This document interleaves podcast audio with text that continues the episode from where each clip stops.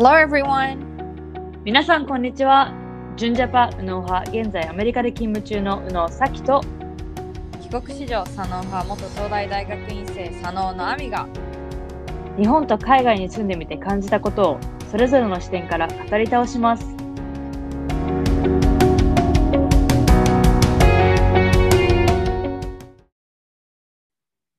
皆さんこんにちは。本日は以前エピソード84でマインドフルネスについてお互いが挑戦すると言っていたことのプログレスについて共有したいと思います。宣言をして以来、あれからどうなったのかと聞かれることが多い宇野と佐野なんですけれども、以前そのエピソード内で話していた2人の宣言については、まあ、アミがマインドフルネスを意識しながら生活すると言っていて、私がジャーナリングを始めると宣言をしました。えーそのね、アミがあの紹介していたリサーチでは、8週間で効果が現れると言っていたんですけれども、8週間以上も経ってしまいましたが、本日は、はい、アップデートをしたいと思います。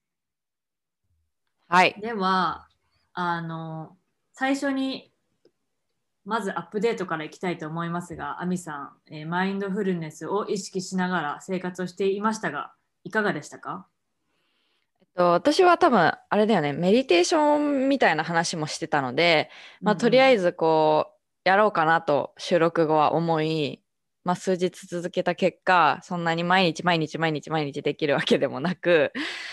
だったんですがまああの週今でも週23回ぐらいはやってるかなっていう感じです。であの10月？こと10月にあの Apple Watch を購入したんだけど、まあ、それで結構定期的になんか深呼吸を進めてくるなんかアプリみたいなのがあって、あはいはい。通知が来るとあの、まあ、仕事中とかでも1分間の深呼吸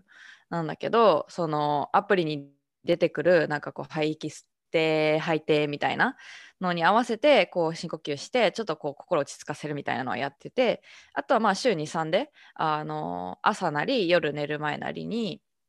ちょっとベランダに出てあの、まあ、外の空気吸いながら、えー、と瞑想、まあ、メディテーションするっていうのは、まあ、やってます。なのでなるほど8週間こう、ね、毎日毎日やってたわけではないのでこう8週後にすごく違いがあったとは言えないんですけれどもでもやっぱり瞑想するとその後はや頭がクリアになったりとかあのベネフィットはすごく感じています。なるほど。私もガーミンっていうこのランニングとかアスリート系のウォッチを持ってるんですけれども、確かに深呼吸の通知は来る。たまに。あてか来てたんだけど、来てたんだけど使わなかったからちょっとオフにしてみた。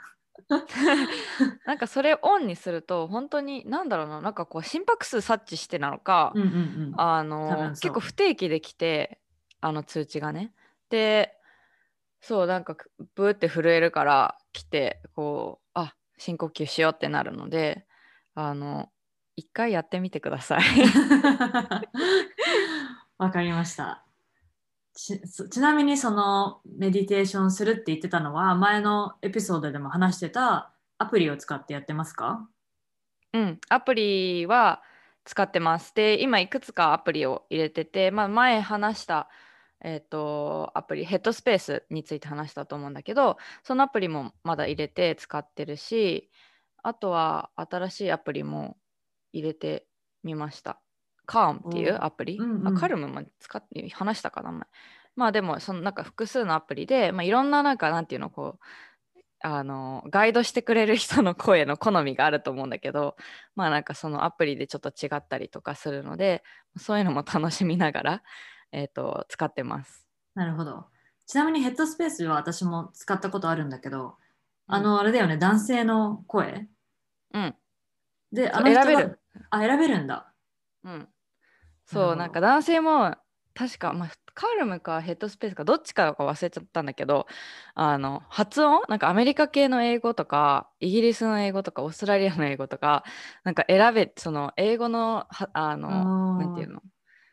違う英語あるじゃうんん。それも選べるし、あとはまあ男女性男性の声も選べるし、そのその中でもなんかちょっと声高めの女性とか、なんかすごいこう低い声の女性とかも選べるので、なんか3、4種類ぐらいけあの選べるのがあるので、まあ多分自分に合ったのとか、うん自分が一番落ち着くなんか声のトーンとか多分あると思うんだけど、それもかなりカスタマイズできるので、すごいおすすめです。なるほど。はい、えーではちなみに私のアップデートで言うとジャーナリングをすると言って言っていたんですが、えー正直に言うと最初の方は全然やっていませんでした。すみません。あのなんかそうねややらなきゃって思ってノートとかも用意してたりしたんだけどこうなんか意識的にやらないと始まら始められなくってで、そう言ってる時にその周りの友達とかが「あジャーナリング始めたんでしょ?」とかこういう、この外部からのプレッシャーが を感じ始めてあジャーナリングマジでやらなきゃと思ってでもねその時にあの私のコーワーカーがえジャーナリングをローンチしたんです。っていうのもなんか本当に1ヶ月前くらいかな。あのコーワーカーがこのオフィスのスラックであのアナウンスしてたんだけどその彼女はかなりこの anxiety 心配性、うん。心配性っていうのかな、うんうん。ストレスとかがあってもうバリバリ働いてるそう見た目もなんかえこの人超キャリアバリバリっていう人だと思ってたんだけど彼女はかなりそういうアンザイアリーとかに直面しててこのマネジメントできるようなこの方法を探してたんだって。でその時にやっぱりジャーナリングがすごいいいっていうのは分かってたんだけどあんまりいいジャーナリングのこのガイドしてくれてるジャーナリングがないからもう自分で作っちゃえってことであの MGH そうマサチューセッツ・ジェネラル・ホスピタルのそのプログラムに行って学んだこうどうやってこの心配心配性というかこれをこのヘルプしてくれるようなプログラムをこの本当のものとしてローンチできるかっていうのをこのコロナの間の数ヶ月間この活動してたみたいで。でそれを買いました。はい。でそれを購入してなんかすごいそれでなんかちゃんとできるなっていうようになって始めたんだけどなんかあのそのね本当に項目があってこの私のいろいろ考えてる頭の中でなんかそう What's going on みたいな。もうとりあえず書き出してみたいな感じなのとで書き出した後に How do you feel about it? みたいな感じでこの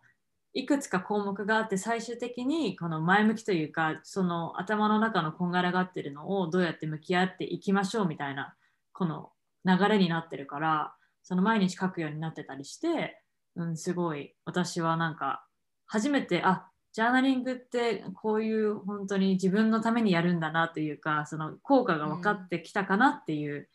ように、はい、思いました。うん、なんか私いまだにこうジャーナリングって聞くとまあ多分そのジャーナリング今こう、まあ、流行りというかこのマインドフルネスのジャーナリングというよりもあのやっぱり日記を毎日書くみたいなあの意味のジャーナリングっていうイメージがすごく強くてで私もなんかちっちゃい時にやっぱり日記書いたりとかあとは夏休みの宿題とかで日記を毎日書くみたいな絵日記書くみたいなのがあってやろうと思ったんだけどやっぱりなんか三日坊主になってあの全然続けられないっていうかな何書いていいかも分かんないし今日何々やりましたみたいなひたすら書いていくみたいなので全然続かないなと思ってたんだけどやっぱりそのそういうガイドとかがあればまあそのなんていうのこの効果も得られると思うしやる意義みたいなのがもっと出てくるのかなっていうのはちょっと思ってる。そうね。なんかしかも最近本当にこの頭の私のなんか頭の中がこうこれもやんなきゃあれもやんなきゃみたいなこれもやりたいあれもやりたいみたいなもうなんかこういろんなアイディアとやらなきゃいけないっていうプレッシャーとなんかそういうのにかなり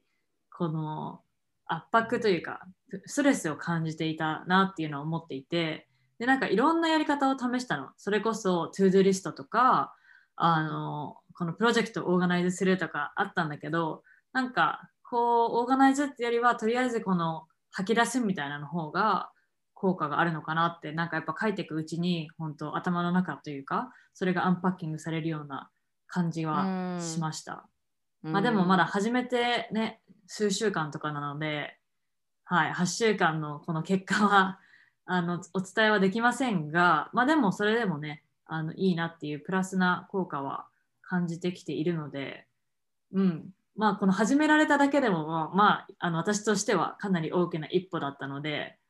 はい、これがプログレスです。はい、えっと、まあまあ、その今回はそのマインドフルネスについて話したいんですけれども、私の友人が、彼女が海外留学をした時に、慣れない土地で辛かったりしたのとかがありまして、自分の自分と向き合う時間が増えて、ジャーナルを始めたと言っていました。で、その子がね、他の方は海外移住などした時に、どうマインドフルネスと向き合ってチャレンジングな状態、期間などを乗り越えていくのかを知りたいと言っていたので、え本日はマインドフルネスを実践するタイミングおすすめしたいタイプの人私私たちが体験した効果などについて話していきたいと思います。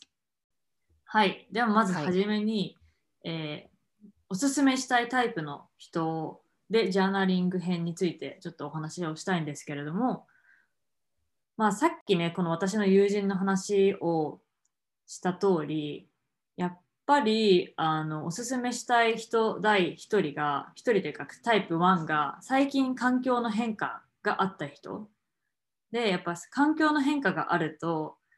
もちろんねそれを全部100%話せる相手がいればいいんですけれどもやっぱり結構自分で抱え込まなきゃいけない部分があって例えば海外移住した時って友達がいなかったとかあの国内でもね違う場所に引っ越した時とか例えばそのキャリアチェンジした時とかもやっぱりその慣れない環境に飛び込むっていうのはかなりストレスがあると思うのでこうマインドフルネスをこのすることで自分と向き合うあの時間が増えるので見つめ直すいいきっかけにもなるかなと思っていてでそういうことによってその辛い期間であの頭の中でどう考えているのかっていうのも文字に起こすことによってやっぱりこの吐き出せるからこの落ち着くというかストレスが、まあ、減るみたいな感じになるのかなと思いますが。私の印象ではなんかこう書き出すことによって、まあ、目の前にこう可視化するというか自分が抱えてる、まあ、やらなきゃいけないこととか、えっとそのなんでそんなに不安を感じているのかとかなんでそんなにストレスを感じているのかみたいなのを書き出すことによって頭の中でいくつもなんかこれもしなきゃあれもしなきゃでもこれがすごい不安でみたいな感じじゃなくてこう目に見えてでそうするとこう多分整理しやすくなるのかなっていうのはすごいまあ、やってやったことはないんだけどあの印象として私もよくこう仕事とかであの、まあ、ジャーナリングとはちょっと違うんだけどなんかこうプレプレゼンテーション作んなきゃいけないとかの時にこうざっと書き出してなんかこう書き出すことによってすごいこう頭の中が整理されるからなんかあこういうポイントで伝えなきゃいけないなっていうのをすごいこう明確に分かるようになるんだよね、だから頭の中でずっとやっぱ考えてるとなんかこう多分キャパシティって意味でもそんなにいろんなアイデアとか出てこないしいろんな考え方とかまで一度にはできないから、うんあの紙に書くっていうことはすごく重要だと思あとやっぱりねそのなんか頭頭の中にあることによってなんかそれがかなりストレスになるというか、う。うんこの意味のわからないこの目に見えないストレスみたいなプレッシャーを感じることがあると思うんですけれどもこのやっぱりこのジャーナルを書くことによってそのねこの毎日書く人もいればそういう書きたいと思った時に書く人もいると思うんですけどやっぱりその前のページとか見返すことによって成長が見れたりなんかすごい2日前はこんなにストレスが溜まってたりとかこのことについて悩んでたのにあ今日そういえばそんなにこのストレスというかこの迫られてる感じがしないなっていうのこことも、はい、あの成長を見れるかなと思いますしうん。やっぱそのさっきも言ってたようにネガティブな気持ちを吐ける場所があるっていうのもこのなんかねその私の友人が言ってたのはこの一日を過ごす中で何かこういうことがあったとかああいうことがあったって思うとあこれをジャーナルに書こうって思うようになったんだって。そうだからなんか吐き出せる場所があるそれはまあ自分しか見ないから、まあ、例えばねあのすごい変な文章でとりあえず殴り書きしてあっても別に誰も気にしないからもう本当に吐き出せる場所があるっていうのは、まあ、ジャーナルの効果かなと思った思いますね。はい。うんそうだよねなんか多分他にもまああのマインドフルネスっていろんな手法があると思うんだけどでもまあ私が言ってるメディテーションってそのその時その時のものだから、まあ、もちろんそのどれだけ時間をこうあのメディテーションしたっていう記録は残せるとはいえどなんかこうその時の自分に向き合うっていう手法なのでこうジャーナリングのそのさらにいいところってこう記録としてあの本当に数週間前はどうだったとかあの半年間やり続けてで半年前はこうだったけど今こういう風に変われたなみたいななんかその残っていくのがすごいいいなっていう風に今聞いてて思いました。うん、はいまあ、ではジャーナリングについて話しましたがメディテーションについて話したいと思います。まずメディテーションのおすすめしたいタイプの人について聞きたいんですがいかがですか、はいでもメディテーションなんかこの人みたいなのは特になくてやっぱりまああのいろんな人が合うなっていうのは思うんだけれども、まあ、特にこう上がり症だったりとか心配性の人とかあとこうよくプレッシャーを感じちゃう人とかには、まあ、結構効果的かなっていうふうに思います。で多分日本ではマインドフルネスイコール瞑想とかマインドフルネスイコールメディテーションっていうのがすごくこうまあ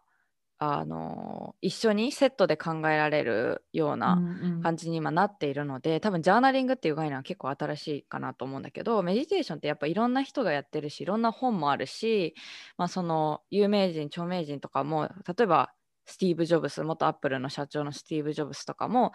メディテーションやってたのですごく有名だし、まあ、今でもそのあのアメリカの大企業のトップとかはみんなメディテーションやってこう心を落ち着かせてるみたいなのをすごいこういろんな記事とかあの本とかで読むので、まあ、そういった意味ではこう概念としてはかなり広がっているいてあとはまあその、まあ、ジャーナリングって言うて本その書くものが必要じゃん、うんうん、でもメディテーションってその自分の体があれば基本的にどこでもできるし、まあ、その慣れない人はスマホのガイドとか使うから、まあ、スマホと自分がいればどこでもできるので、まあ、そういった意味ではその挑戦するハードルとしては、まあ、始めるハードルとしては一番低いのかなっていうふうに思います。ちなみに、うん、あの上がり症とか心配症の人がおすすめと言っていましたが例えばなんだろうどのタイミングでするとかってありますか？このプレゼンの前とか。はあえっとなんかまあベストは多分毎日こう習慣づけてあの、まあ、決まった時間なるべく決まった時間にこうやって日日頃こうその時の自分と向き合うっていうのがいいかなと思うんだけれどもでもやっぱり、まあ、私もさっき言ったようにその毎日続けるっていうのは結構難しかったり時間が朝ある時もあればない時もあったりとかで難しいので私はそのできる時はなるべく朝やってるんだけどあのこの前実際に、まあ、ちょっと大きめのイベントであの発表した時にやっぱりそのそそこまで上がり症ではないんだけどあの初めての発表っていうことで結構緊張してたので、まあ、その前とかに、まあ、深呼吸を含めて短いメディテーションを一人でしてたりとか。っていう意味で、まあ、その直前やっぱり緊張するイベントの直前とかあとはまあそのなんだろうな緊張するなんかがある日の朝とかにやるといいかなと思う、うんうん、でもやっぱりこれも習慣づけてなんかこのある程度できるようにならないと急になんかあ今日なんか大きいイベントがあるから今日やろうみたいなのでだとそんなに効果は感じられないかなと、うん、思う。はい。まあ、ではそのおすすめしたいタイプについて話していただいたんですが次は瞑想の効果について、えー、はいお聞きしたいと思います。瞑想ってやっぱりあの慣れるまでに少し時間がかかるかなっていうのは私も思っていてやっぱ初めてやった時とかなんかこう気が散っちゃうし基本的にはこう自分の呼吸にに意識をこう持ってくっていうあのはじあなんていうのガイドなんだけどでもやっぱりこう自分の呼吸に意識を持ってても外でやってると、まあ、外のその車の音とか鳥のなんか鳴きなんださえずりじゃないけど、うん、音とかあとはそのあ今日これやらなきゃとか仕事でこれあれやらなきゃみたいななんかこうやっぱり気がそれちゃうというかなのでそのどこまでこう自分のなんていうの自分に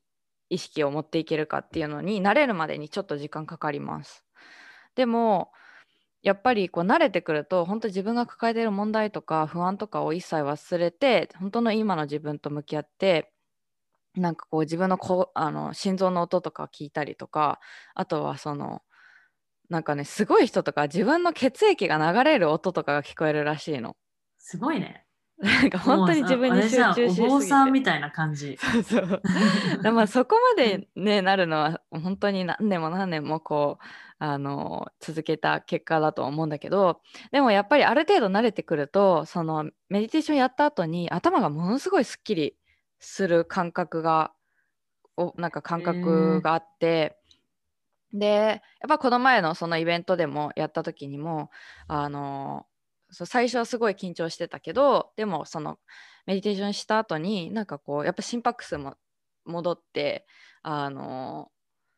あだからといって全く緊張しなくなったわけではないんだけどこう随分あのなんていうの向き合えるレベルの緊張になったりとか、うん、したので効果は本当に何回か続けたらか感じると思うその頭がやっぱ一番大きいのは頭がすっきりするところかなっていうふうに思います。なるほど。なんか私も緊張してる時とかは、まあ、メディテーションっていうか私はもう深呼吸はするようにしてて、で、なんかそれこそさ、持ち歩けるアロマオイルみたいな、ちょっとうんコロンみたいな、このコロコロってやるやつを腕とかに手首につけて匂いを嗅いで深呼吸みたいな感じで、そのしし緊張を抑えるみたいなことは、ことはそれはできるんだけど、この毎日やるとか、家でやるっていうのも私ももちろん試したことはあるの。うん、そのアプリとかもそうだし、そうだけどなんかこの他のことを考えちゃって、このいろんなこことが周りで起きてるじゃん。家とかでもそうだし、さっき言ってうんたその車の音とかもそうだし、なんかそれでなんか自分にまだ集中ができなかった。まあでもそれは練習が必要だってことですか？そうだだから本当にあの息を吸って吐いてっていうのをずっともうそれだけを考えるの最初は。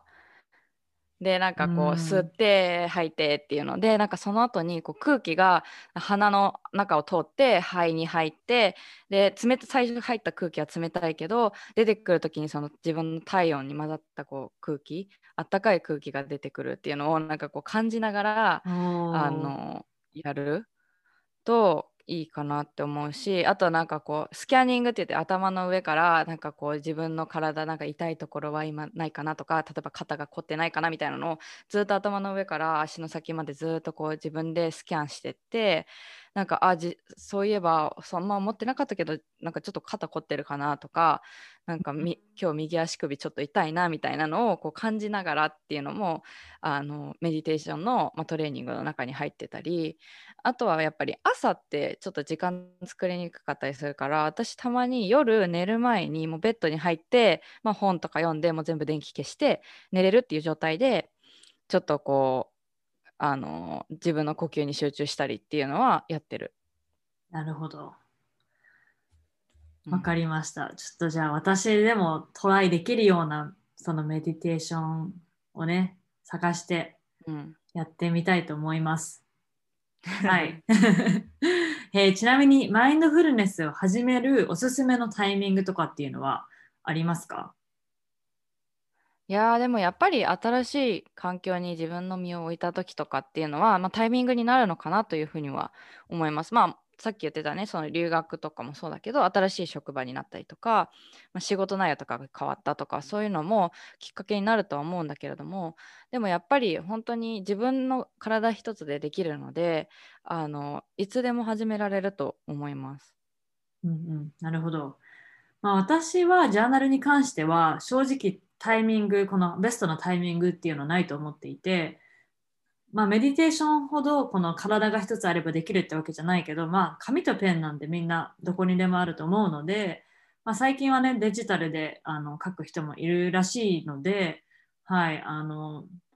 ね、ジャーナリングに関しては誰でも今でもすぐ始められるかなと思っています。でジャーナリングにも、まあ、私が書いたのはさ私が先ほどあのおすすめしてたのはどっちかっていうと、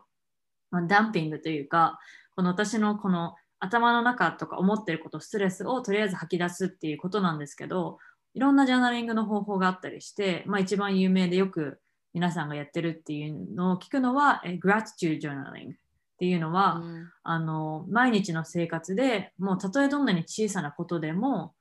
感謝をすること？もう本当にこのなんだろう。今日行ったストアであのおじさんがドアを開けてくれたとか。なんかそんなレベルで。そんなレベルでなんかこの自分の生活というかその一日を見直してあこういうことがあったみたいな。この結構ね日本人の方って特に結構ネガティブに考えちゃうこともあるの、うん、この自分がこれができなかったとか今日もこれができなかった。じゃなくってこういうことがありました。私は幸せですってこのこうまあ最初は意識的に書くっていうことででなんかそれを続けるにあたってこの感謝をするっていうことが習慣化するみたいなので、はい、あのストレスを出すダンプダンピングの方法とこの毎日の小さなことに感謝をする Gratitude Journaling っていうのがありますので、はい、皆さんこの自分にはどういう種類が必要なのかっていうのをちょっと最初は、えー、考えてみるのがいいかと思います。うん、はい。まあ、あの本日はえー、マインドフルネスのプログレスについてお話ししましたが、皆さんいかがでしたか？えっとですね、まだまだコロナが続いて、最近はあのこの冬の季節に突入するということで、コロナの冬の過ごし方についても注目されています。寒い季節でさらに部屋にこもってしまうからこそ、マインドフルネスを取り入れることで自分の中の小さなことに気づき、ストレスフリーに過ごせる冬を過ごせるんじゃないかなと思います。はい。えー、質問がある方は私たちにぜひ連絡お願いします。メールアドレスはコンタクト u n o s a n o g m a i l c o m です。私たちの SNS のフォローもお願いします。もし共感する役に立ったと思う方は Spotify や Apple のポッドキャストでのフォローや私たちへのレビューを書いてください。See you next week! Bye!